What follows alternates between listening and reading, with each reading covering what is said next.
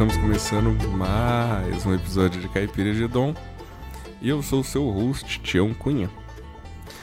Como sempre, à minha direita nós temos ele, o nosso querido professor Aloprado, ao contrário, e não negro, e que não tem nenhum vínculo com o Ed Murphy, que também não fica nem gordo nem magro, mas é um bom apelido.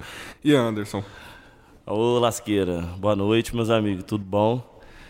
Mais uma vez aí, né, gravando essa, esse episódio no dia anterior ao Dia do Índio.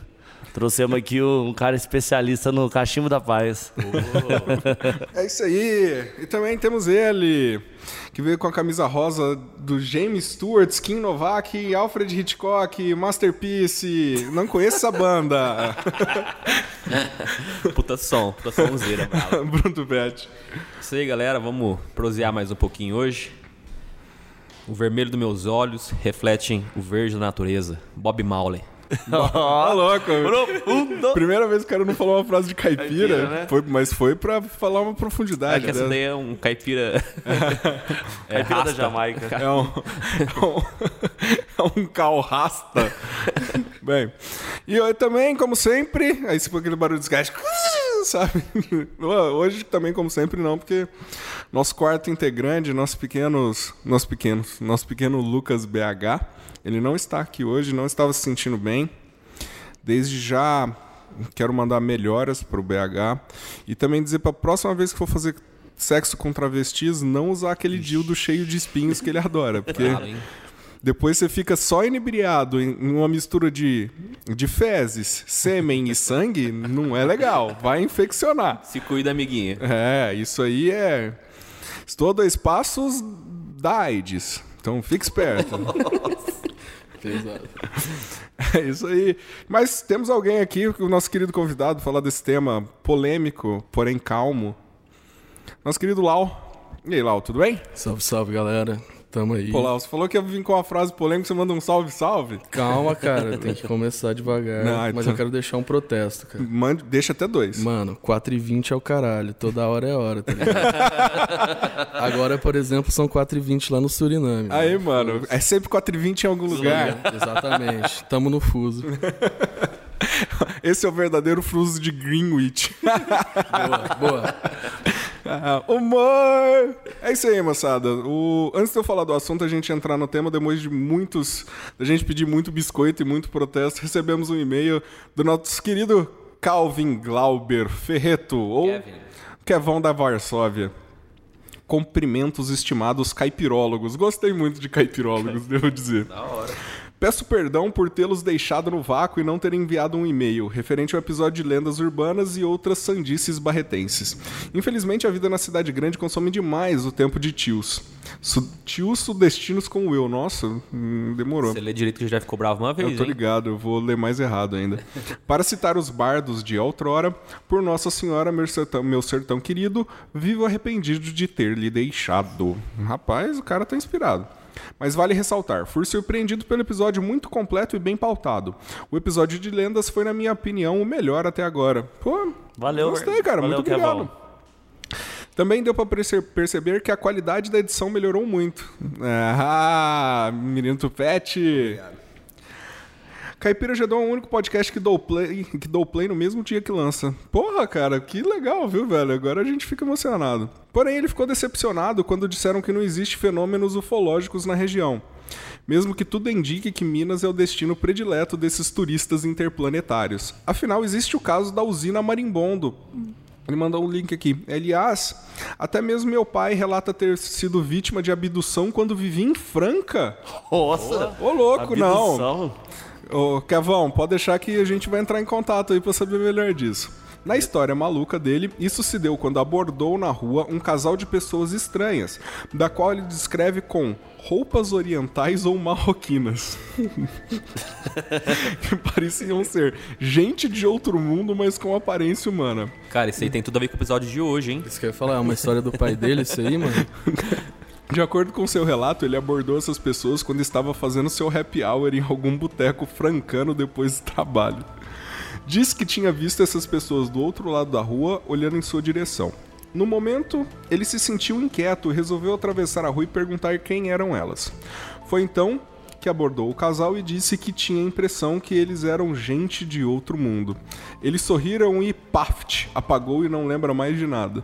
Caralho, que brisa, hein, meu? Horas depois do fato, tomou consciência e estava a quilômetros de distância do boteco, agora na rua pouco movimentada atrás de um sítio industrial, onde ele viu esse casal caminhando rumo a um beco coberto por uma neblina ten- densa. Não, neb- mas a neblina, Uma era neblina tensa aí, tá também. falei. também dessa história aí. O local para onde eles rumaram supostamente não teria saída. Ele chamou para que voltassem, mas foi ignorado. Por fim, ele correu no sentido oposto e voltou para o seu apartamento que não estava muito longe dali. Vez ou outra, meu pai toma umas e reconta a história, ora omitindo partes, ora acrescentando outras. Geralmente, ele fecha o relato com a conclusão lógica, de que só poderiam se tratar de extraterrestres. Apesar de hoje ele não dizer saber se eram alienígenas querendo levar ele para o espaço ou se eram demônios tentando lhe arrastar para o inferno. A neblina tensa demonstra que pode ser ambos. Em sua juventude, meu pai era um leitor apaixonado de Eric von Däniken, exímio mentiroso patológico. Isso explica muita coisa. Hum, Pior que explica. Se meu pai acredita, acredita nisso mesmo ou se ele mente, disso eu não sei. O que me surpreende nesse mundo não são as mentiras, mas sim a incerteza de saber se a mentira é deliberada ou se a mentira na verdade é uma crença sincera. Caralho, Kevão, você foi muito profundo agora, cara. Que, que... Cara, de onde veio isso? Pra mim era só uma história de um, de um senhor. Não, não- Só tenho uma dúvida. Boa, mano. Kevão. Roupa marroquina. É, cara. É, fica aí no ar, né? E como assim? É, como assistir esses televangelistas e se perguntar: quantos por cento desse discurso esse cara realmente acredita? Será que ele acredita em Deus mesmo? Será que ao chegar em casa ele se olha no espelho e admite ser um, um picareta? Não dá pra saber. Kevin, tá bom, viu? Enfim, vou aproveitar e deixar uma sugestão de pauta. Queria que fizesse um episódio sobre o emocore, as origens underground do movimento, as mudanças no estilo saindo do hardcore para se tornar mais pop e como isso tudo se deu no Brasil. E morrendo com a tal onda dos coloridos que faziam a cabeça da molecada 10 anos atrás. E também vou estender mais deixando uma pergunta. Quais são os podcasts que, os podcasts que vocês costumam a ouvir? Saudações cordiais da terra do, do- de Chopin e Copérnico, Kevão. Ó. Ah, ele falou pra gente assistir o documentário do Stanislaw Slukowski no Netflix e que o texto não esteja prolixo de novo. Tudo bem, Kevin, tá muito bom o texto. Ah, Cara, como sempre, um e-mail foda, hein? não, muito, bom mesmo. Eu, eu gostei da reflexão interna que ele Então, fez sobre o profundo, próprio velho. pai, né? Foi Verdade. Além disso, também o tema que ele sugeriu é muito bacana. A gente tem amigos que entendem muito desse assunto. de né? De Emocor, mano. Murilo Gordo manja pra caramba desse. Ah, legal. lance também, né? Pete, Outro brother é. nosso, amigo Ah, legal, nosso. cara. Bem, vamos aproveitar só então. Laus, você também ouve podcast de maneira ampla, então Sim, vai até substituir o BH de maneira melhor. Tu, Pet, quer começar? Qual os podcasts você anda? Vamos fazer um. Cara, eu, eu. Às vezes eu escuto uns podcasts bem aleatórios, saca? Tipo, tem um que é. chama Os Náufragos, que eu Ó. acho legal, né? Tem alguns temas que eles falam sobre seriado, filmes, assim, que eu gosto. Mas assim, eu não, eu- agora eu não vou lembrar muitos, não. Não, tranquilo. Lau? Então, mano, eu já geralmente escuto o podcast mais pra relaxar, não pegar muito. adquirir conhecimento, tá ligado? Que eu acho meio pesado ficar prestando atenção. Entendi. Então eu coloco pra rodar. Então eu escuto muito o Não Ovo do pessoal do, Do Não Salvo. Legal. É, edição do Daniel Bayer, É que também edita o. Decréptos. Pode crer, se eu não conheço. Não ouve e o não ouve. o- o- Como é que chama aquele outro dele também? Se eu fosse você, Se eu É, fosse você, mas sim. acabou.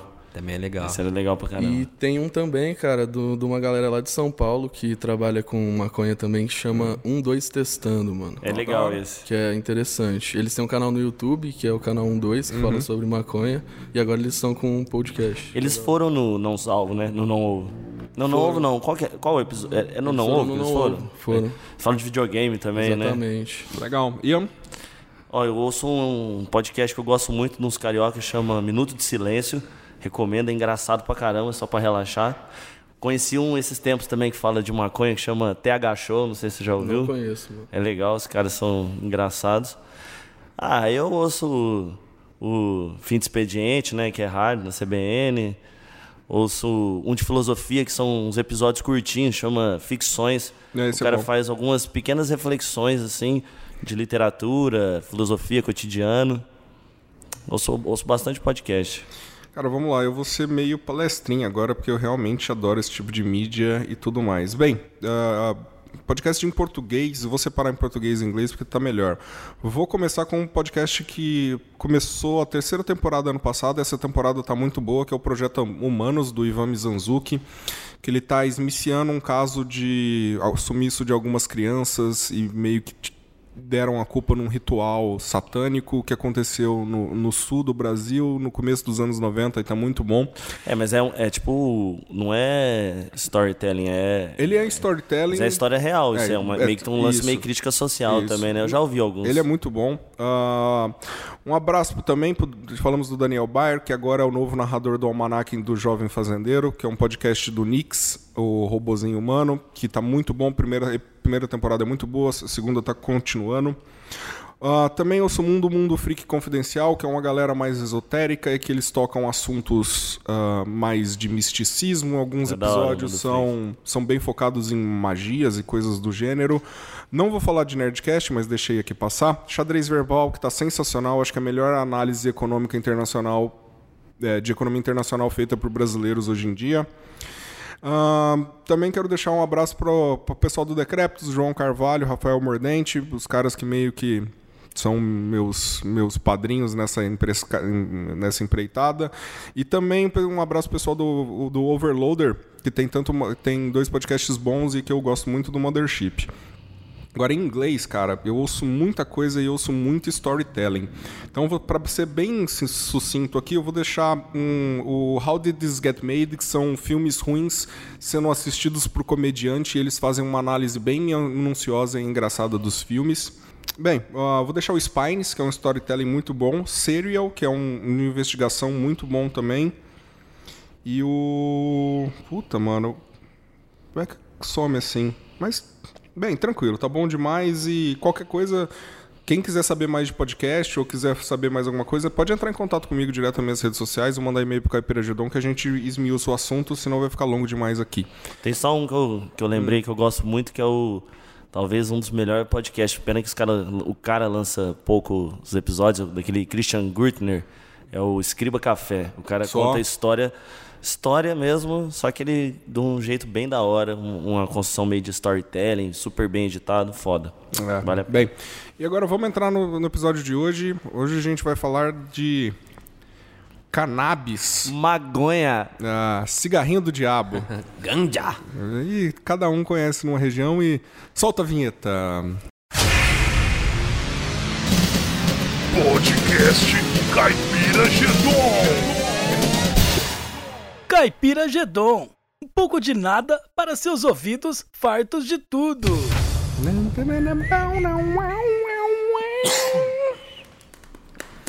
É isso aí, moçada. Vamos lá.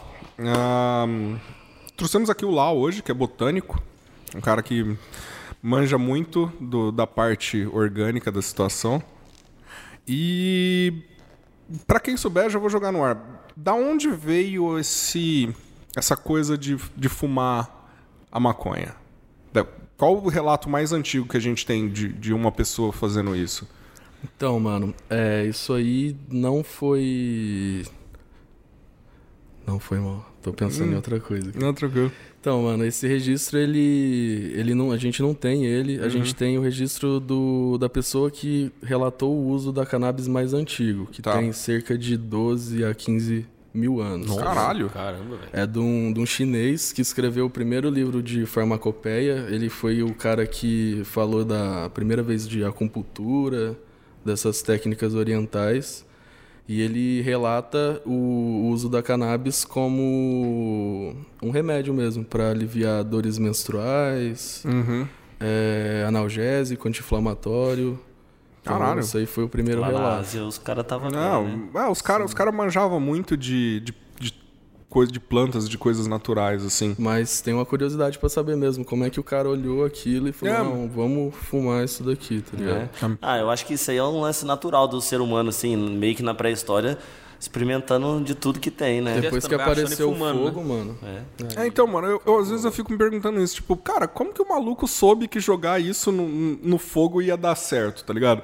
Como que ele soube que até que ponto É, dava não pra soube, ir? né? Comeu uma vez, Então, deu uma brisa. Eu tenho uma Pô, teoria na minha cabeça aqui, cara. Porque Manda bem. como ela era usada antigamente em ritual, como defumação, por, Uhum. por ela ser uma planta muito aromática, Verdade. Então talvez, sei lá, os caras fizeram uma saunona assim no rolê. E falou, vixe, bateu, mano. A galera decolou, né? É, eu acho que foi isso, É mas... uma boa teoria. Apareceu uns caras usando uma roupa meio marroquina. Uma fumada, uma fumaça densa. é, na deblina densa. Neblina densa. Agora É tudo isso. faz sentido. É aqui mesmo. Cara, e a planta ela é originária da onde? Cara, ela é origi- originária da Ásia, tá ligado? Tá. Então, ela tá ali em volta do, do Himalaia, da cordilheira do Himalaia. Então, tipo, quando o Himalaia ele vai se deslocando mais pro, pro oeste, ele vai tendo outros nomes. Então, é mais ou menos especificamente em volta de uma cordilheira de montanhas que chama Hindu Kush, que inclusive é o nome de uma variedade de cannabis hoje em dia. Então foi o uso medicinal, assim por se dizer, que deixou a planta e levou ela para os outros lugares do mundo. Não só, ela, ela é muito versátil, né, cara? Ela era usada para fibra, para fazer papel. Pô, Então, por exemplo, tem relato do Cânhamo? do Egito. O cân- na verdade, o cânhamo, ele é uma variedade de, de cannabis, entendi. de maconha. Ah, é? É. Eu achava que o cânhamo era tipo uma fibra. É, eu Então, achava que era um subproduto Então, também. Virou sinônimo Virou de, de, de uma planta que produz fibra ou o nome da própria fibra, o cânhamo, tá ligado?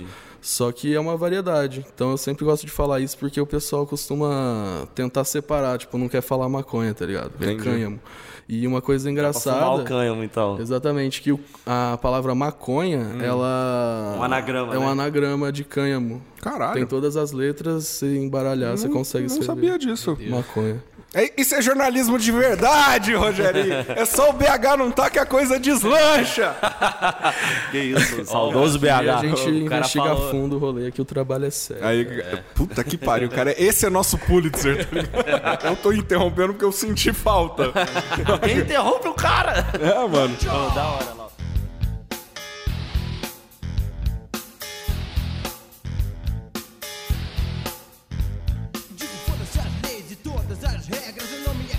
Nenhuma delas Me chamam de marginal só por fumar minha erva Porque isso tanto nos interessa Já está provado cientificamente O verdadeiro poder que ela age sobre a mente Quer nos limitar de ir mais além É muito fácil criticar sem se informar Se forme antes de falar Legalize ganja Legalize já, legalize já Eu vou seguir aqui a onda do Tião, fazer uma pergunta também, Sim. né? E assim, Deixa Ouviu, eu só tá? terminar. Agora, isso Ah, é tá, pode né? ser. Aqui, é que me veio aqui na cabeça. Não, manda. E ela também se difundiu porque, por exemplo, é, para você produzir papel com a maconha, você tem um rendimento de três vezes mais e três vezes mais rápido do que a árvore, tá ligado? Caralho. Numa, na mesma área. Então, por exemplo, a- o primeiro esboço da independência americana foi escrito no papel de cânhamo, tá ligado? da hora. Há relatos que a primeira Bíblia também é escrita em papel de cânhamo. Há uma deusa egípcia, que é, eu não vou lembrar o nome dela aqui, que é a deusa da, da inteligência, da escrita. Ela tem uma folha de maconha desenhada em cima da cabeça Caralho. dela. Então, é, não só isso. É, a fibra é boa, é muito resistente para fazer roupa, então até meados do século XIX a maioria das roupas era feita com fibra de cânhamo, corda de navio, vela de, Vela de navio, das né? caravelas, então ela foi difundida de várias formas. Caralho, que ligado? foda, velho. Ah, Ian, você, é, você falou que você ia continuar Eu ia falar coisa? pra ele falar também um pouco sobre a diferença de cannabis síndica e a sativa, né? Sim. Que são as duas. A, a índica, cannabis índica é essa da região da Índia aí, do que você tá falando, né? Do, do Himalaia. Então, mano, isso é um assunto meio complicado porque ainda não é um consenso entre o pessoal que estuda a sistemática desse grupo. Tem gente que fala que tem três espécies: a cannabis índica, a cannabis sativa e a cannabis ruderalis. Só que tem classificações também, tem artigos falando que são é uma espécie só, a cannabis sativa, e as outras são subespécies dessa espécie. E para essa questão de índica e sativa, a classificação, a, a parte mais clássica disso, que o pessoal geralmente costumava falar, é que as sativas, elas te dão um- uma brisa mais é, mental, tá ligado? Você fica mais acelerado, mais criativo. Já a índica, ela já é mais body high, tá ligado? Seu corpo vai ficar pesado, é mais para relaxar Entendi. ficar no, no sofá. E só que hoje em dia a gente manipulou tanto isso, cara. A gente pode fazer tipo uma relação da cannabis como o cachorro, tá ligado? A gente manipulou a planta pro, pro nosso próprio uso, tá ligado? Então, por exemplo, criou um cachorro para ser cão de guarda, um cachorro para ser companhia, tá ligado? E tem cannabis para dormir, tem cannabis para acordar. Então isso tá depois de tanto tanta modificação, tanto cruzamento, fica meio difícil a gente falar que a sativa, a gente nunca vai conseguir achar uma sativa pura e uma índica pura, Entendi. já é tudo Já misturado. virou uma coisa só. E, a- Exatamente. e a, e a questão também de manipulação genética que faz em cima? Então, são esses cruzamentos que eu disse. Ah. Os caras manipulam a genética observando uma característica que é desejável Igual e o cachorro, entre, né? Pode entre os crer. parentes, tá ligado? E aí é o skunk? O skunk é isso? É quando você, quando você faz uma manipulação ou não? Boa pergunta, mano. O skunk, cara, é. A gente chama tudo de skunk aqui, não só no Brasil e em outros lugares, a maconha boa, mano. Vamos Entendi. falar desse jeito. É como se fosse cotonete, tá ligado? Band-aid. A marca vira. Vira o, sim- o nome, da, o nome do produto da- do geral. produto, tá ligado? É, o skunk, ele é a primeira variedade híbrida criada é, para ser comercializada. Então o skunk é um só que existe. É uma variedade de cannabis, Entendi. então, como se fosse uma raça de cachorro, tá ligado? E ela tem esse nome porque ela tem uns terpenos que são os compostos aromáticos muito fortes, então ela tem o cheiro Entendi. bem característico. Eu achei que era por causa da banda mineira. E o. Às vezes também já vi pessoas confundindo skunk com rachixe. Então, acho que talvez pela potência.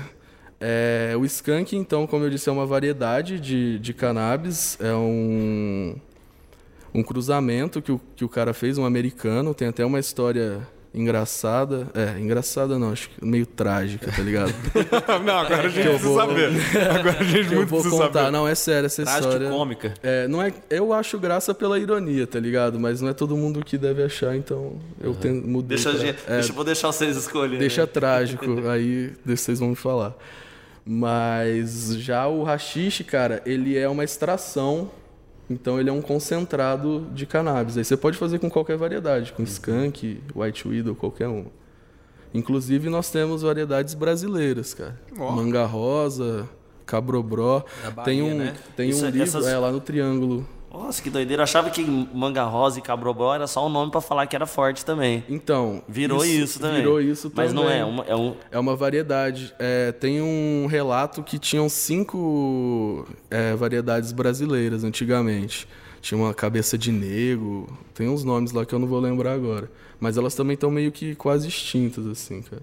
Entendi. Eu achava também que era que nem o Ian falou, que era meio que gíria às pra vezes. falar que. Se tornou, mas originalmente não. Ex- Existia mesmo ali. Existia mesmo. Nossa, nós podíamos fazer um quest pela última manga rosa, né? Já lá no Nordeste. Achar, velho. Deixar ela morrer. Olha o Didi, já brilhou já. Bom, eu acho que se a gente escrever e mandar pro Zeca Camargo, ele patrocina e vira quadro no Fantástico, tá ligado? Os meninos vão atrás da manga rosa.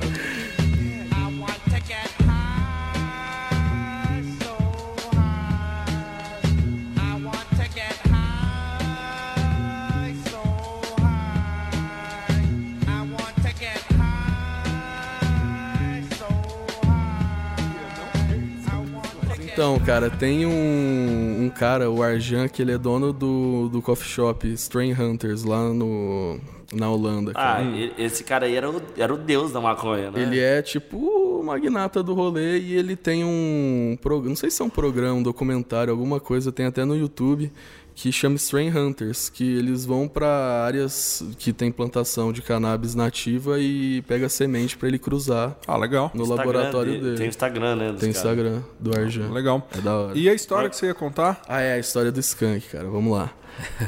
Eu achei que era essa a história. Esse cara aí. Não. não- não morreu? É, esse cara não morreu? Não, mano, o cara que viajava com ele, que é o Franco, contraiu malária durante uma expedição dessa e morreu, cara. Pode querer. E hoje em dia tem uma variedade de maconha com o nome dele, Franco Lemontise, mano.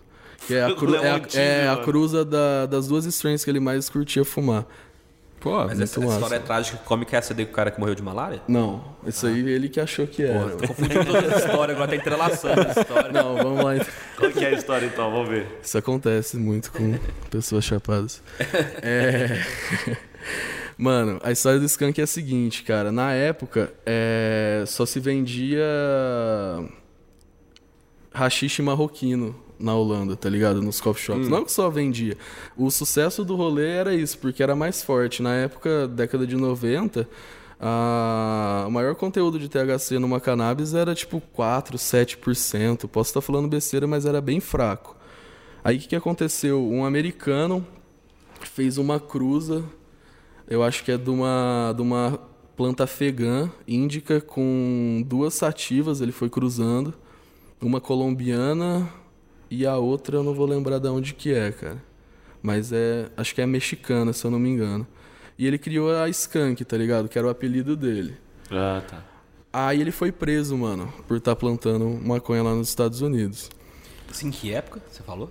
Ah, década de 90, mano. Década de 90. 87, final da de 80, começo da de 90. Ele foi preso, depois conseguiu ser solto. E três meses depois dele ser preso, ele, ele desembarcou de avião na Holanda com uma caixa lotada de semente de skunk, tá ligado? E aí todo mundo ficou desconfiado, ninguém quis confiar muito nele, porque achou que, pô, como é que o cara tava preso e agora desce de avião aqui com uma caixa cheia de semente, mano. E aí ele fez um- uma parceria com o cara, com o dono do primeiro coffee shop lá da Holanda e começou a produzir essa, essa variedade dele. Por isso que é a primeira variedade híbrida comercial do mundo, tá ligado?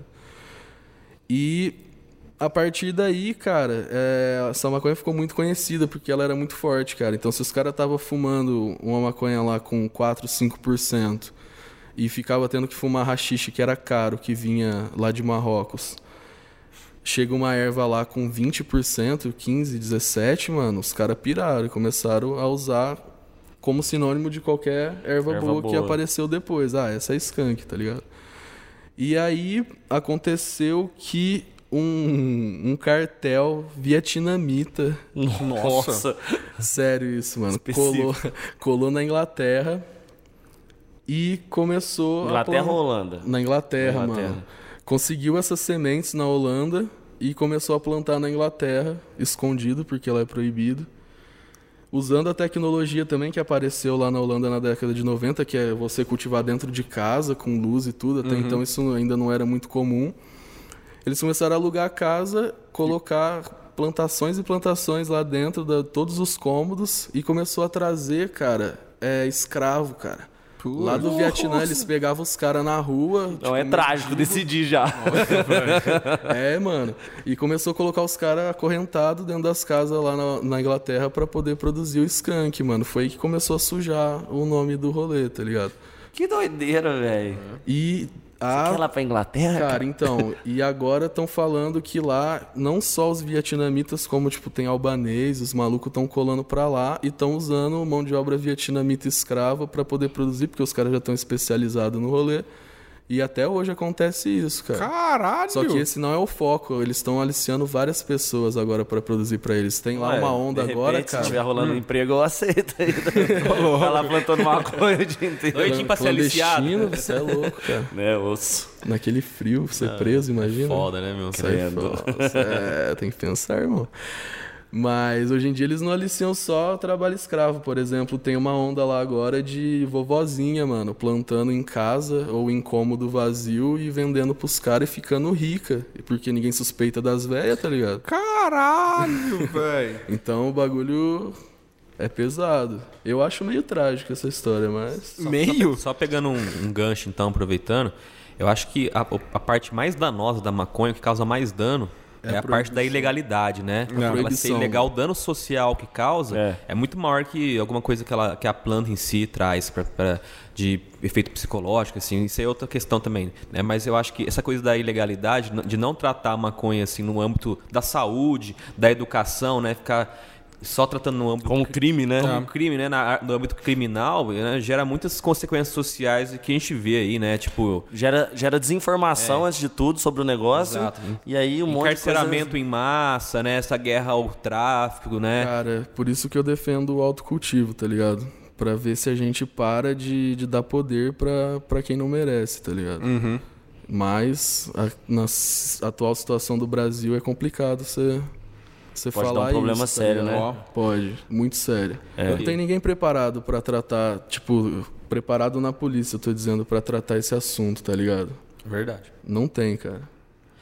É verdade. E tem uma frase que eu, que eu discordava, mas hoje em dia eu concordo por um outro aspecto. O pessoal fala assim: ah, maconha é a porta de entrada para outras drogas. Tá. Eu discordo, mas em outro ponto eu concordo, porque se você tem que ir lá na boca comprar maconha na quebrada, às vezes você tem contato com outras drogas. Fica mais né? próximo da Então, sua é, realidade, né? Proximidade, assim, né? Tipo, então se você puder plantar em casa, sem precisar ficar indo na biqueira e tal, né? Eu acho que talvez gera um efeito muito mais positivo, assim. Né? Com certeza. Exatamente, por isso quando alguém fala pra mim, ah, quem fuma financia o tráfico, aí eu sempre pergunto, mas e se eu pudesse plantar em casa? Cara? Então, Se Leonardo dá 20, por que é que eu não posso dar dois? Mesmo apertando na encolha, malandro, pinta a sujeira depois. Mesmo apertando na encolha, malandro, pinta a sujeira depois. Levei um bote perfeito com um baseado aceso na mão. Tomei o sacode regado a tapa, pontapé e pescoção. E eu fui levado direto à presença. nem você já foi para o Uruguai, né? Tem o Canadá, tem os Estados Unidos, já tem algumas políticas assim, já estão tentando avançar nisso aí, né? O Brasil está muito atrás, né? O que, que você fala um pouco dessas políticas aí que É, você, países? eu vou só complementar a sua pergunta, assim, você tem uma, uma previsão ou você acha que é sem previsão pro Brasil? Cara, a pergunta não é mais se vai legalizar, a pergunta é quando, tá ligado? Na minha opinião. Porque a gente já tá aqui no Brasil com 32 habeas corpus concedidos com gente plantando legalmente, tá ligado? Pra medicina. fins medicinais, né? Pra fins medicinais. Por um lado, Sério? né? Que da parece, parece bom, mas é mó ruim essa política. Tem que ficar pedindo habeas corpus pra, pra fumar, né? Dá mó É, mó burocracia Mó do burocracia, caralho, né? É um né? processo meio. Primeiro você tem que estar associado numa associação, de que tem várias, tem a Cuca, a Cura lá em São Paulo. Vou falar de São Paulo que eu conheço melhor. E aí essa associação vai te indicar para um médico que receita. Esse é um problema também, porque tem poucos médicos que estão por dentro do, do, do rolê aí. Então, se tem algum médico ouvindo aí, eu vou dar uma de ET Bilu aqui. Busquem conhecimento, cara. Porque, cara, sério, faz uns 30 anos que descobriram que a gente tem um sistema que chama endocannabinoide, que a gente produz o nosso próprio canabinoide, que são as substâncias que a gente encontra na maconha também, tá ligado? E isso tá explicando muita coisa e ainda tem médico que se recusa a, a perceber isso. Não, não se ensina em faculdade de medicina isso. tá Entendi. ligado? São raros os casos. Mas, o que a gente tava falando mesmo? Tá falando sobre É que é muita tava- coisa, cara. É uma tempestade de Não, informação na cabeça. Estava falando sobre assim, os avanços em outros países, né, em relação às políticas. Sim. Então, eu acho que no Brasil vai rolar, a abertura já tá aí, tá ligado? Pro lado medicinal. Só que, na minha opinião, é, tem que pensar muito bem, mano. Como que a gente vai fazer isso? Discutir muito bem como é que vai ser a, a lei do rolê mesmo. Porque aqui é diferente, mano. Não adianta falar, ah, não é falar que outro lugar é diferente do Brasil. Aqui é diferente, cara. A gente tá dominado por um. Um narcotráfico pesado, que, hoje tá, por na trás mão de milícia ou de, de galera muito grande já. De... maluco muito grande, então a gente tem É que pensar verdade, né? muito bem, cara. Essas, essas- esses crimes organizados aí é um, é um lance É, cara, chegou. estruturado num, num nível muito alto É, já, né, velho? Por isso tem que pensar direitinho como é que vai ser. Porque, por exemplo. É mexer lá com interesse na- geral isso aí, né, velho? Na Holanda mesmo, a lei é muito louca, cara. Você pode vender no coffee shop, você pode usar no coffee shop, mas você não pode plantar. É, isso é então, péssimo, tipo, né? da onde que vem essa maconha que Não. vai vender no coffee shop? Tá? É ilegal, cara. Quais. Qual ah, é a lógica disso, tá Que ligado? doideira, né? É, não tem lógica, mano. É, Eu lembrei só um documentário que eu- na época eu assisti. Bem assim, histórico, mostrando que desde o Napoleão já, né? França e Inglaterra, já quando existia, a Inglaterra produzia maconha até na, na Jamaica, né? E a França já começou com uma política de, de propaganda negativa da maconha, que a maconha era coisa do capeta. Desde aquela época já que já tinha essas coisas. Aí o, cara, aí o documentário vai evoluindo e chega no nosso século XX que as indústrias também começaram a fazer mais ou menos isso que o Napoleão fez, né? De fazer uma propaganda negativa, por causa que eles não queriam competir com o cânhamo, né? Proíbe aqui É. e aí não tem concorrência, pronto. Sim, mano, porque, por exemplo, a indústria farmacêutica, eles querem lucrar, cara, em cima de um remédio. Só que a partir do momento que você pro- pode produzir esse remédio no teu quintal, mano, deixa os caras malucos. Só, só fazer um adendo, eu acho que a primeira grande vez que a gente viu a indústria farmacêutica dando um, um passo atrás nesse quesito foi a história do cara nos Estados Unidos há dois, três anos atrás que comprou todas as patentes de remédio de AIDS. Vocês viram isso? Pode crer. O cara comprou todas as patentes, queria monopolizar, queria subir o preço lá em cima e nego falou, "Ô, se toca e pela primeira vez que eu lembro de, de história que alguém interviu no preço de um remédio pra manter ele baixo, saca? Pode crer. Pode crer. Mas se a gente parar pra pensar assim, a indústria do remédio ela tá, ela tá aí pra venda de remédio, não pra pra ter uma cura permanente, saca? Sim. Ela podia E- vender maconha. Mas Então, isso que eles não querem, cara, porque maconha você pode plantar na sua casa e fazer seu próprio remédio, que inclusive é 10 vezes mais seguro que o remédio manipulado deles. Eles querem te vender o CBD isolado, o THC isolado. Então, eu vi que lá nos Estados Unidos o- esse lanche de CBD tá, tá até popular nos lugares, né? Que é, Antes de, de liberar lá no Canadá, era, o CBD já era, já era legal. isso é tipo um comprimido que você toma? Não, tem variedades de cannabis também que você pode fumar. Que é só o tem, CBD. Tem mais CBD do que THC, O mas que, que como- CBD dá? O CBD ele dá a parada mais corporal, aquele baque mesmo. Relaxamento, né? Exatamente, relaxamento. Ele é relaxante muscular fortíssimo, tá ligado? E só que tem uma, uma briga nisso, né? Porque tipo a indústria farmacêutica viu, falou: "Nossa, os caras podem plantar na casa e fazer o- em casa e fazer o remédio". E vamos fazer propaganda do isolado, porque a gente não tem como isolar em casa só o CBD. E eles ficam falando que o CBD isolado é o melhor, que dá pra controlar melhor, mas não é, cara. É. É melhor você fazer o extrato da planta inteira, a fitoterapia mesmo. Eu acredito nisso. Porque se já está balanceado dentro da planta os níveis de THC e CBD, é para usar daquele jeito, tá ligado? entendi. O homem selecionou isso desde quando começou gosto a, a observar a cannabis, cara. Então acho que é meio desrespeito com, com as outras gerações que trabalharam O cara já, duro já fez a planta aí, ó. Toma o bagulho e fica quieto. Exatamente. E, e assim, a gente estava falando também da questão das políticas, né? Alguns, aí você também comentou que cada país tem que encontrar seu caminho, né? Assim, de achar uma solução para essa política aí que não tem como mais voltar. O negócio é agora Parece que é pra- uma tendência, um daqui caminho para só, né? frente, é, né? As pessoas vão enxergando que não tem mais volta, né? É um caminho que tem que tratar. Tem muita gente que está usando para tratamento, né? Para um monte de tipo de doença. Então, é uma Mas coisa que, que- que a medicina está evoluindo. E sem contar que economicamente deu certo, né? Sim. Maconha tá mais que provado A que dá dinheiro safra pra de caralho. maconha né? nos Estados Unidos é mais valiosa que qualquer outra, que milho, que soja. Mas o que eu queria comparação. Mas o que eu queria falar é o seguinte: é, vamos supor, no Uruguai, eu sei que o Estado lá entrou muito forte junto na produção, né? Eles até parece que financiam uma parte para competir com os traficantes, né? Para não ficar muito cara. Então eles colocam uma parte também de, de investimento, né? um subsídio. É tipo um subsídio. Aí Lá você no- pode explicar um pouco melhor depois, porque você já foi até lá, né? Sim. Aí no Canadá eu já ouvi dizer que também já, já lá eles fez diferente. Lá o Estado já meio que ficou meio de lado e deixou as empresas grandes mesmo entrar, tipo a Corona, parece que da cerveja que já está investindo. Malboro. É, um monte de empresas grandes que já estão fazendo investimento. Qual que você acha, a sua opinião, que é uma- um bom caminho? Cara, eu acho que a gente tem que observar essas, esses outros países e tentar tirar o melhor pra, pra gente. Por exemplo, no, no Uruguai eu acho legal, porque lá você pode ter três tipos de licença para poder adquirir cannabis. A primeira é como usuário medicinal, então você pode comprar na farmácia. A outra é cultivador, você pode tirar uma licença de cultivador, você pode ter até seis plantas fêmeas em floração em casa. Então essa parte específica já é muito boa também, porque É o suficiente, assim, pros caras que gostam. então, eu, eu, não sou, eu não sou a favor disso porque cada um sabe o tanto que fuma e sabe da sua medicina, tá ligado? Eu acho que o Estado não tinha que, que regular a quantidade, mas isso aí já é outra história.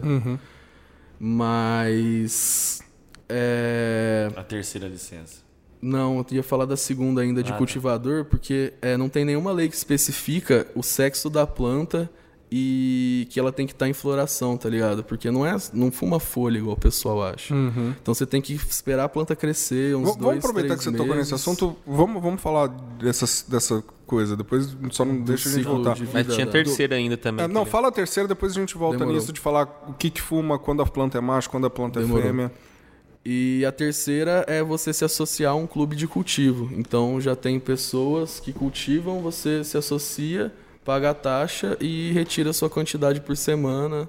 Ou você pode ir lá e tirar a quantidade do mês toda, que Gostoso. é 40 gramas por, por mês, cara. Tá.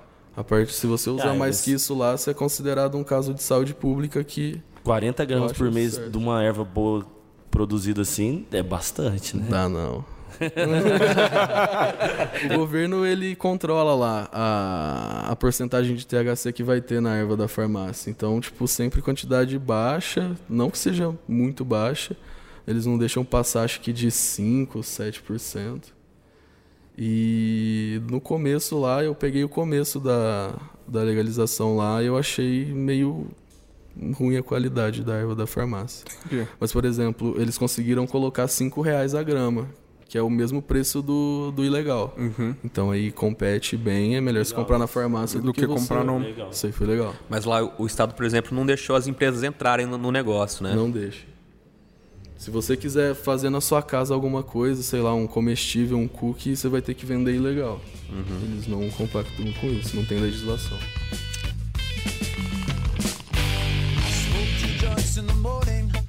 I smoke two joints at night. I smoke two joints in the afternoon. It makes me feel alright. I smoke two joints in time of peace and two in time of war. I smoke two joints before I smoke two joints, and then I smoke two more. E o que que era o- É um negócio que- vamos, vamos explicar também lá, porque como você falou, tem gente que acha que fuma folha. Sim, tem como, muito como é que é mano. como é que é o uso em si? Cara, primeiro você tem que semear, colocar semente para germinar, ou você pode já partir de um clone, que é pegar um pedaço de uma planta já adulta e, e- e- enraizar para você. E você tem que deixar a planta vegetar. O que, que é isso? Ela vai criar galhos e folhas e vai crescer, Uhum. tanto em espessura quanto em altura. E ela fica crescendo aí uns dois, três meses em média. Tá.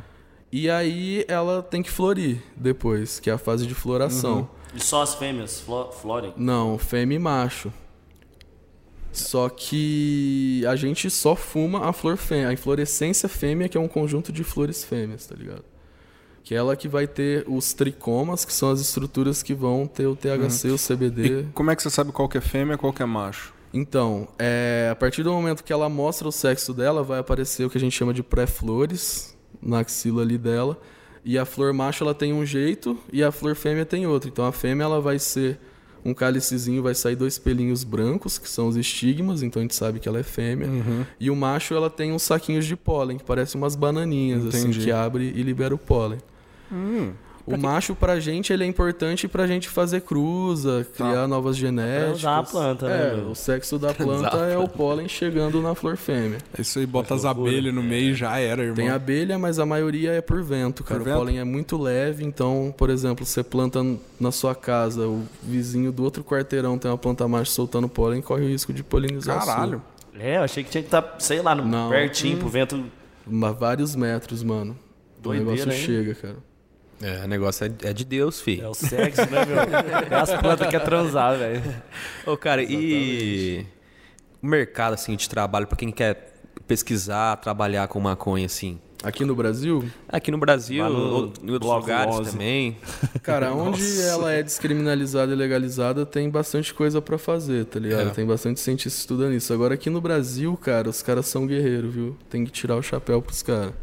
Tem o pessoal da Unifesp, é, não vou citar também, porque vai, ser, vai esquecer de alguém, é foda, né, mano? Não vai Mas- esquecer de alguém. Achei que ele ia falar porque é moiado. Não, não, não, não. Não, mas preocupa não. Eles cara. estão Tem totalmente pesquisador é, respeitado aí, pesquisador cara. respeitado, cara. Tanto que tem o mais velho do Brasil, o Elisardo Carlini, que é da Unifesp. Ele é um senhor de. Ah, eu acho que ele deve ter mais de 80 anos, mano. E- E, ele ele fuma, estuda será? isso, não, cara. Ele usa o óleo, eu acho, porque ele já teve câncer e ele conseguiu reverter alguns problemas do câncer dele com o óleo. Ah, mas já fumou muito, então. E ele foi esse. não Calma, sei. Ian, calma. Pra, pra você ter uso medicinal, você não precisa só fumar, cara. Você pode vaporizar, você pode ingerir. Tem Vape? várias outras formas, tá ligado? Mais saudáveis. Mas a gente gosta de fumar também. É, e há uns, uns anos atrás ele foi é, organizou uma palestra na Unifesp e ele chamou um líder religioso, o Rastafari brasileiro, que estava preso por tráfico, o Ras Geraldinho. E ele foi indiciado por apologia, cara. Teve um senhor de mais de 80 anos aqui na delegacia Porra, prestar depoimento porque ele promoveu um debate com um líder religioso Ah, que estava preso por causa de tráfico. Mas tem espaço, assim, na, na academia, se você quiser pesquisar, se é meio. ainda tem, rola um preconceito ainda. Rola muito preconceito, cara. É. Mas você consegue. Você tem que saber achar as pessoas certas que já têm meio que fama de trabalhar com isso. Porque você chegar para um outro orientador numa faculdade e falar disso, dependendo, É. dá ruim. Eu lembro que lá em Bauru aconteceu um caso do menino que já fazia a iniciação científica dele na área de enteógenos, né? Ele pesquisava essa área e ele plantava, na- ele tinha várias coisas na casa dele, tá ligado? Não era só maconha, ele tinha, um pezinho de maconha, mas tinha é, não, não um pezinho, alguns pezinhos, né? Aí ele tinha de tudo lá, As tá ligado? papos- Trepadeira flor de papoula. lá, aquelas... Então, mas esse resto aí é tudo liberado. É, né, tudo cara? liberado. Mas ele tinha de tudo, porque ele pesquisava aquilo e a maconha também tava no, tava no hall das, das plantas que ele pesquisava ali. E o cara foi preso, mano. Tipo, É só que foda, também ele, ele parece que tava fumando no telhado de casa, aí os Ah. vizinhos viram, né? Aí, mas, aí, tipo, a galera entrou em. Os professores fizeram abaixo assinado, tá ligado? E conseguiram depois é, deixar. Mas, cara, eu acho isso muito estranho, saca? Tipo, porque, por exemplo, isso é ilegal, mas você fazer o vegetal, como algumas culturas chamam, o chá do santo daime, é legal, tá ligado? Pois é. É, eu, eu não Ah, entendo até, isso, até cara. tempo atrás, ah, até anos atrás, aquela sálvia divinório, que, é Oh. uma, que é uma planta que o efeito psicotrópico nela é very crazy e era vendia pela internet aí. Tá proibido agora. Tá, proibida? Tá proibido. É recente, né? Cara, acho que uns 7, 8 anos pra pode cá. crer. Não é por aí mesmo. É, foi, foi, o, foi o tempo que eu comprei mesmo da última vez. Te entendo. Eu nunca usei não, viu, mãe? Oh, é, e perguntar assim, aqui no Brasil, você sabe, você já foi, ou, ou você conhece, assim, tipo, esses encontros que tem fora do... Tipo, na Holanda tem Cannabis Cup, aqui rola alguma coisa assim nesse sentido? Cara, aqui no Brasil rola feiras de produtos relacionados, tipo empresa que vende bong, vende seda.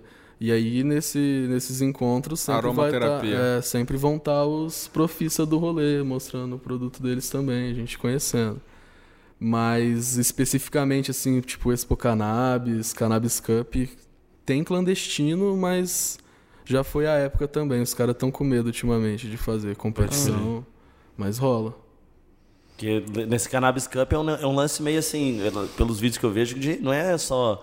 Deve ter a parte mais científica, medicinal, mas é um lance de ficar doidão mesmo, né? É, você provar vários tipos de diferentes, maconha, dar é um nota. entretenimento, né, cara? É, Entretenimento. ver qual que é mais forte. Imagina o jurado desse rolê. Da hora. Lá é que nem na- tem rolê de breja também, né, cara? É. Pô, tem a parte dos caras que vão lá pra provar as brejas, mas tem nós que vai pra ficar chapado lá tomando tudo, os bagulho lá. É, eu comparo sempre com os enólogos, né, cara? Tipo, é uma arte. Um vinho e tal. pra mim é quase a mesma coisa ali. Os índicos. Exatamente, apreciar o aroma, Notas. os terpenos. É que diferente do enólogo não é só colocar na boca e cuspir, né?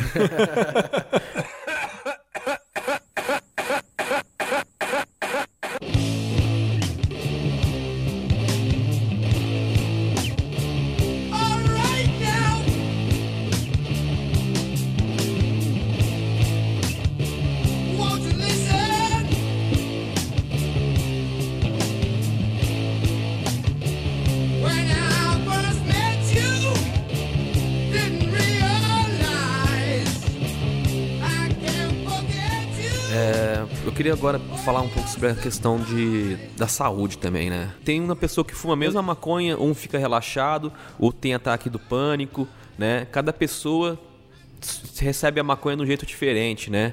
Sim. E E assim, o que, que você acha assim da, da questão de- da saúde, assim? Tem que tomar esse cuidado, sabe? Pra pessoa fazer um bom uso e tirar um bom proveito da, da parada, né? Essa é uma questão muito importante, cara, falar sobre redução de danos, tá ligado? Que o pessoal acha que é apologia, mas não. A gente fala como. Se você for usar, a gente não fala pra usar, mas se for usar, usar da, da melhor maneira possível. Então, primeiro, cara, uma pessoa, por exemplo, que nunca fumou e vai, sei lá, comer um brigadeiro feito com maconha. Porque, queira ou não, o, alimento ele é, uma- é bem mais aceitável, né, pra uma pessoa que nunca usou. Você fala, ah, fumar aqui, ah, não gosto de fumar, tal. Agora come esse brigadeiro aqui que tem maconha. Mas o a efeito, pessoa fala, né? ah, tal. Mas o efeito é totalmente outro. O tempo de reação pra você começar a sentir o efeito é outro, tá ligado? Demora o, te- mais. o né? tempo que fica no É corpo mais também difícil é de outro. dosar também, cara. Porque, por exemplo, fumar você vai, fuma um pouco e para e vê como é que é. Agora, comer, cara, Quando demora. Você, viu, você já tá. Você tá comendo que nem doido e de repente bate errado. É, Gente que não tá acostumado a beber muito e depois querer fumar também. Todo mundo que eu vi que faz A isso. A, dá primeira ruim. pessoa, que- assim, essa é uma coisa clássica, né? A pessoa tem aquela curiosidade, mas tem um pouco de medo. Aí bebe, solta, né? Fica mais receptível. exatamente. Aí você tá bêbado, você fuma. Se você não é acostumado, né, cara? Cai a pressão. Você fica já ruim, era. o cara, aí o cara não, Não, quer fumar e- nunca mais. Fala, não, não serve pra mim, É, não. né? De Traumatiza. de dar bad também, eu já vi várias vezes pessoas assim que tá chapadas, que estão não, não muito acostumadas também com fumar maconha e vai fumar, dá uma bad assim na pessoa, ela, tipo, acontece umas coisas esquisitas. Exatamente. E tem a questão também, cara, da cultural, tá ligado? A gente escuta, por exemplo, eu escutei de um amigo meu que toda vez que fumava ele tinha bad, ficava mal. Ele ouviu da vida inteira que faz mal, que droga mata, que maconha deixa doido, Ah, é? que são mitos. E toda vez que ele fumava, ele ficava mal, cara. Ele falava que vinha a mãe dele na cabeça dele falando: por que, que você fez isso? Psicológico, né? É psicológico às vezes também, o rolê, tá ligado? Então, tipo, a proibição faz muito mal mesmo até nesse aspecto, tá ligado? Porque além disso, ela elimina o grupo de risco, cara. Porque toda droga tem um grupo de risco, tá ligado? Então, por exemplo, o cara não pode ir com lactose, vai estar lá na caixinha, contém lactose, tá ligado? Maconha não, pode usar qualquer um. E, tipo, a proibição faz com que esses grupos de risco tenham acesso também a isso sem nenhuma informação de que não é pra eles, tá ligado? Então, por exemplo, pessoas com problema mental vai lá e usa, é o famoso foi e não voltou, tá ligado? Ela pode ser um gatilho ali E pronto. e pronto, como cocaína, como álcool, como qualquer outra coisa pode ser, tá ligado?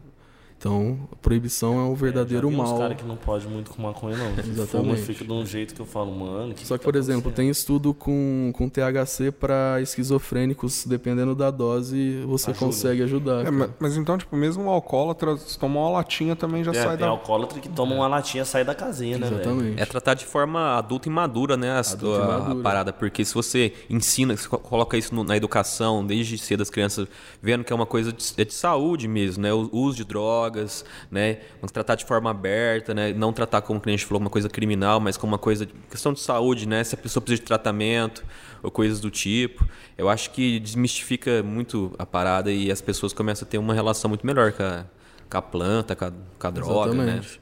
E por isso que atitudes igual a de vocês, de convidar um maconheiro aqui e uma pessoa que estuda o assunto para desmistificar isso daí, tá ligado? Até mesmo aqui, né? Que a gente é uns caras que não tem muito contato com o maconha. Nunca viu. Os caras, velho, pro Erd aqui, irmão. Pô, falando nisso, Eu nunca fiz pro Erd, mano. eu, é, eu cheguei hoje pra dar aula na escola que eu trabalho, né? E a hora que eu entrei, assim, subi o corredor, eu olhei, não tinha ninguém na sala que eu ia dar aula. Eu falei, caramba. Desci, a galera tava toda no, no auditório com aquele policial que ia nas escolas na nossa época. Vocês chegaram a conhecer ou não? Eu já vi, mas eu nunca fiz. Eu- Fazendo lembro a mesma palestra, velho. Aí os moleques voltou com um monte de folhetim, né? Aí eu peguei um, um, um livrinho, umas cinco páginas da maconha. Mano, se você é uma pessoa assim, impressionável, velho, você lê aquele folhetim lá, você fala assim, mano, esse negócio aqui é o demônio mesmo, velho, o bagulho é do mal. Então, esse que é errado, né, uma cara? Desgraça, velho. Aí a pessoa vê tudo isso, aí sei lá, toma coragem, experimenta, vê que é outra coisa e tipo vai acreditar em quem agora, tá ligado? É, cara. explode, né, A mãe fala a vida inteira pro moleque que maconha mata, aí ele vai lá, fuma um beck pelo contrário, fica tranquilo. Ele vai falar, minha mãe mentiu pra mim, caralho. É bom pra caralho. Eu vou acreditar nela, cara. É, e, tem- e tem- e também tem aqueles, aqueles mitos de mãe, assim, né? Ah, quem fuma maconha fica preguiçoso, não quer trabalhar, tá ligado? Tipo assim, fica burro, né? Ah, quem, Assim, quem usa álcool em excesso não fica, né? Pois é. Mas assim, a questão é que eles pegam um caso, às vezes pode acontecer de um cara a querer só ficar fumando maconha mesmo. Aí vira, uma, de- vira um estereótipo, Vira um né? estereótipo, né? De redução de danos, foi bom você ter voltado nisso. É que tem estudos que correlacionam o uso de cannabis antes dos 21 anos, se eu não me engano, com uma síndrome amo- amotivacional, tá ligado? E é real isso ou não? E, então, é uma correlação, tá ligado? Não tem como saber se, Mas se é real. tem uma, tem Porque uma, uma certa correlação, frequência. ela não é uma causalidade, tá ligado? Então, tipo, por exemplo, é igual eu falar que toda vez que começa a aparecer buraco na rua de casa, eu fico resfriado. Hum. Mas aí por quê? Você tem que ver que começa a aparecer buraco porque tá na época de chuva, a chuva tá lavando o asfalto e tá chovendo, o tempo úmido me deixa Resfriado. uma resfriada, tá ligado? Então é uma correlação. Não tem como saber, tem que ter mais estudo, cara. Tem É que, nem a, é que nem a síndrome do pânico, também tem pessoas que têm, né? É, com o uso de maconha. Só que vocês têm que ver, analisar o ca- cada caso em particular, né? Aham. Tem que ver qual o tipo, a variedade de cannabis A que a- aquela pessoa pode usar, tá ligado? Analisar isso, analisar a quantidade que a pessoa está fumando, Sim. assim, o estado psicológico que você falou também, que às vezes a pessoa está né, com uma, com uma pensamento sobre a coisa ou passando por alguma coisa na vida dela que ela está fazendo uma coisa e não está caindo bem, né? Então é uma série de fatores aí que vai dar o resultado final, né, para a pessoa. Sim. É um conjunto de. Ah, a questão de drogas é complexa por causa disso, tá ligado? Cada ser humano é um ser humano, independente da droga que ele usa, vai e- reagir de uma forma. tá E acho que você, ouvinte, tá pensando isso não é só pra droga, não, tá? Álcool, açúcar, Tudo isso é Café. droga, cara. café, crossfit, qualquer coisa, cara. Terraplanismo. É, qualquer coisa que você vicie, pode ter certeza que não tá legal, tá ligado? Você tá deixando de ter convívio social e um convívio decente com outras pessoas, porque você não consegue deixar de comer aquele pedaço de bolo a mais, que você não consegue sair de casa sem tomar café. Então, eu acho que tá na hora de repensar a sua vida, não e, e- e tudo, não o que você tá usando, saca? Voltando naquela questão que você falou, Tupete, de porta de entrada. Se a gente for extrapolar, a porta de entrada para as drogas pra gente foi o açúcar, tá ligado? pior. Se extrapolar mais ainda, mano, o oxigênio, tá ligado? Porque é ele que tá oxidando a gente, a gente vai morrer por causa disso, oxidado, tá ligado? Mas é. A maioria das vezes. Mas, cara, outra coisa interessante também, falando de porta de entrada, eu acho que tem uma porta de entrada que todo mundo usa, que é o álcool. Possivelmente a maioria aqui começou o álcool com. É. be- teve primeiro contato com o álcool com 13, 14 anos. tá Papai ligado? dando espuminha pra gente. É, Aqui, mano. filhinho, só espuminha, experimenta aqui. Você vai falar que a isso maconha é a porta de. É, você vai falar que a maconha Olha é a porta de virou. entrada. tá Álcool e hate. Não, mano. Álcool e hate. Mas o Lau não bebe não, bebe Lau. Não bebo mais, graças a Rastafari, não fumo tabaco. Bom, bom. É Coca-Cola, eu tenho que me livrar, mano. Só isso que fala. É o vício, é foda. Coca-Cola começa a produzir maconha. Aqui, Eu vou ficar muito triste, cara, se essa empresa se apoderar da minha querida cannabis, cara. E aí, e vocês dois aí, Cetião, já fumou maconha ou não? Já fumei, pra mim não foi uma experiência muito legal, porque eu tenho um histórico aí de depressão e ansiedade. Eu fui daqueles que tive uma crisinha de pânico e não bateu muito legal. Mas agora, sabendo o meu limite, controlando, consigo sair vivo. Foda que a gente fuma prensado e não sabe qual que é a variedade. É. Talvez se você fumasse uma alto CBD, você ficaria bem mais tranquilo. Opa, E você, tu pede já? Não querendo indicar, mas... não, Tá indicando. eu uso CBD no vape, mas fica só entre nós. É, o THC pra quem tem ansiedade é foda. E aí, tu pede? Você já fumou maconha? Como é que foi? Cara, já fumei e comecei com um baseado seu, até, diga-se passagem. Eu não queria falar É. nada não, mas meu segundo baseado da vida foi com o Ian também. Ô, louco, O Ian. cara- acho que o cara... O Ian é a porta de entrada É. das Não, não. drogas. Ele é, ele é o capeta da Barone, esse moleque. Não, imagina. Também Não, mas assim, eu já fumei pra caralho, né? É, por muito tempo mesmo, fumava bastante. É músico, né? Ambiente E- de música é ambiente de droga, não adianta. E até teve uma época assim que hoje eu até percebo que, que nem você falou, saca? Tinha rolê, se não tivesse a maconha, não tava bom, não. Todo rolê pra mano. mim tinha que ter.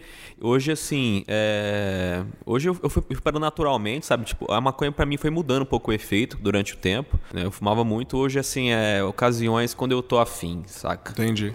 E você, E vo- Didi? e você, O mestre, o pai da, da cannabis. O pai é aqui o, o Lau, né? O grande Você deu a maconha pro, pro Lauf, ele começou contigo Caralho, também. velho, o maluco é... eu não, foi o Danilinho. É, então, pior que não foi ele não, mas foi junto, tava na roda.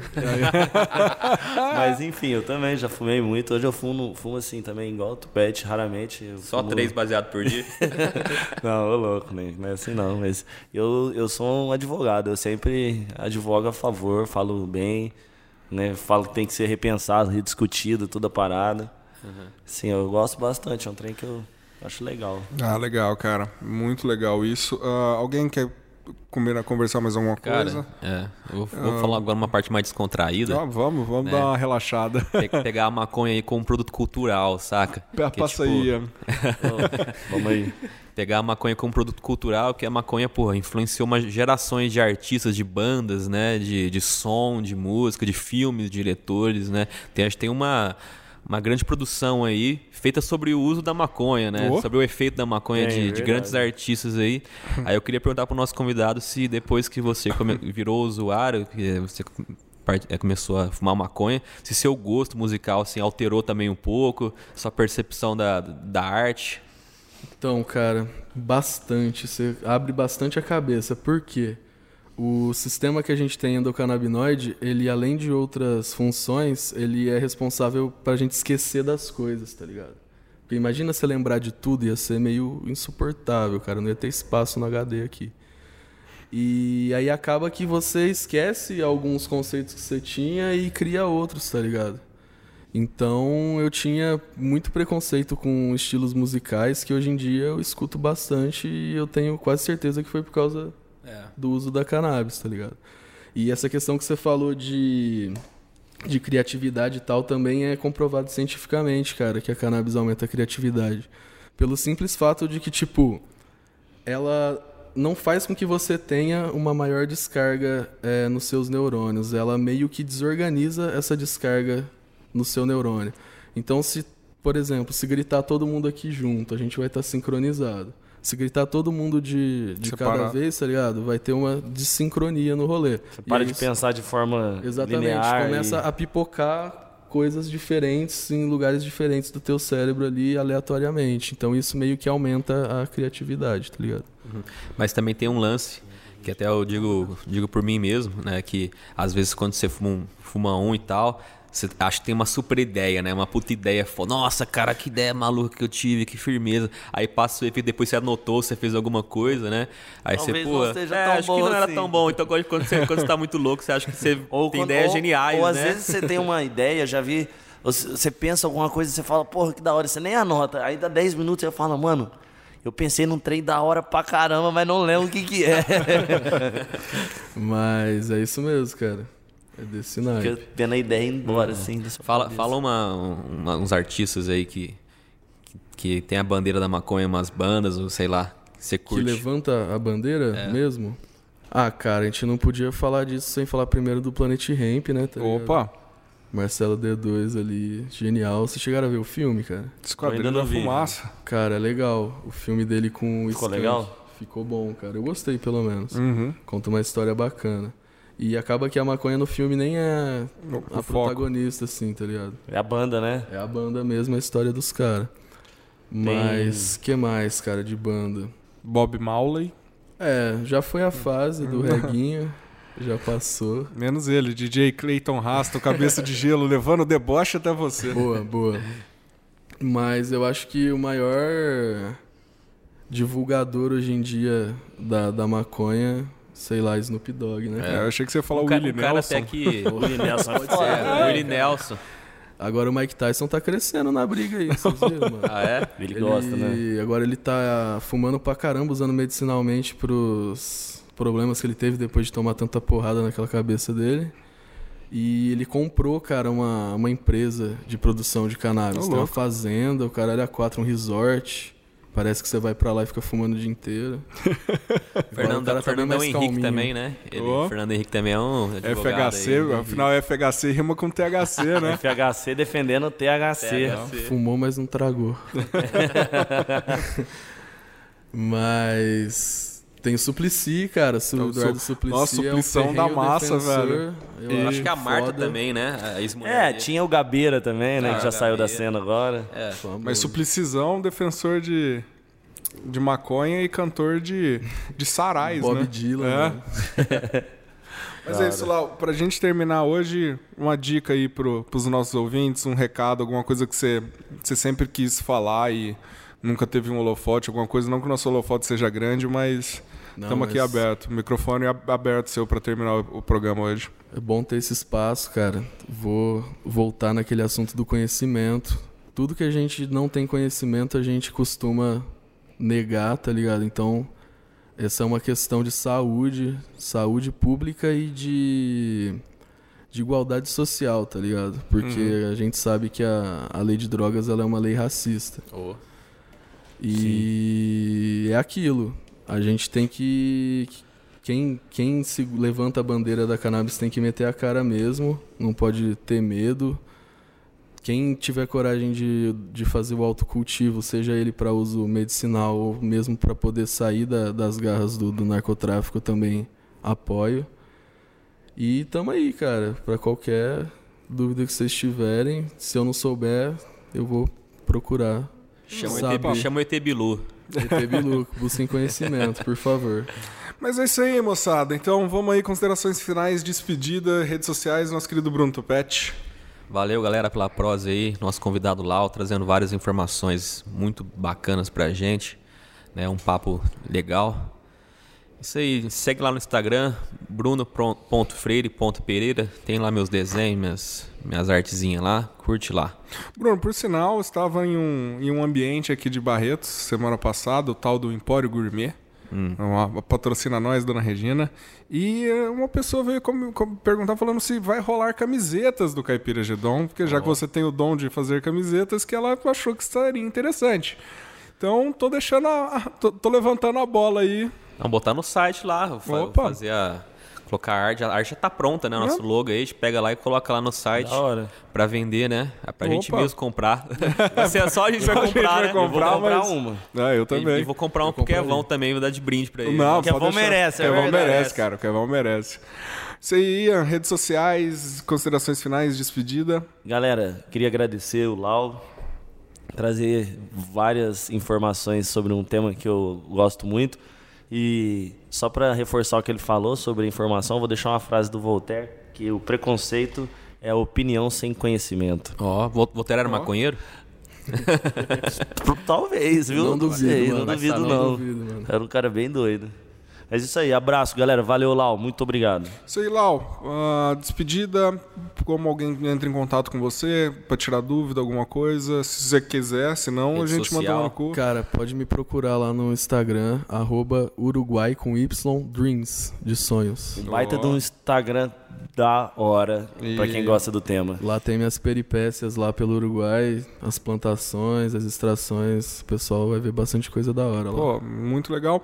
Eu fui Tião Cunha, sou o Tião Cunha, espero continuar sendo. Sou o Tião Cunha em todas as redes sociais, menos no Twitch, que eu sou o rei do vacilo. E qual o e-mail do Caipira Gedão? Ian Anderson! Caipiragedão, arroba hotmail. Hotmail não, gmail.com. Instagram do Caipira Gedão, Bruno Tupete. Cai Gedon. é isso aí. E no Twitter, arroba Caipira Gedão, que tá meio morto, mas se a gente voltar a ter like, a gente volta a reviver a rede social.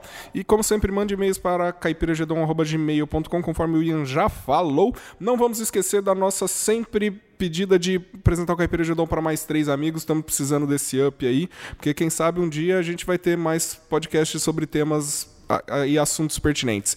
Muito obrigado a todos e fiquem com o Jesus do SBT.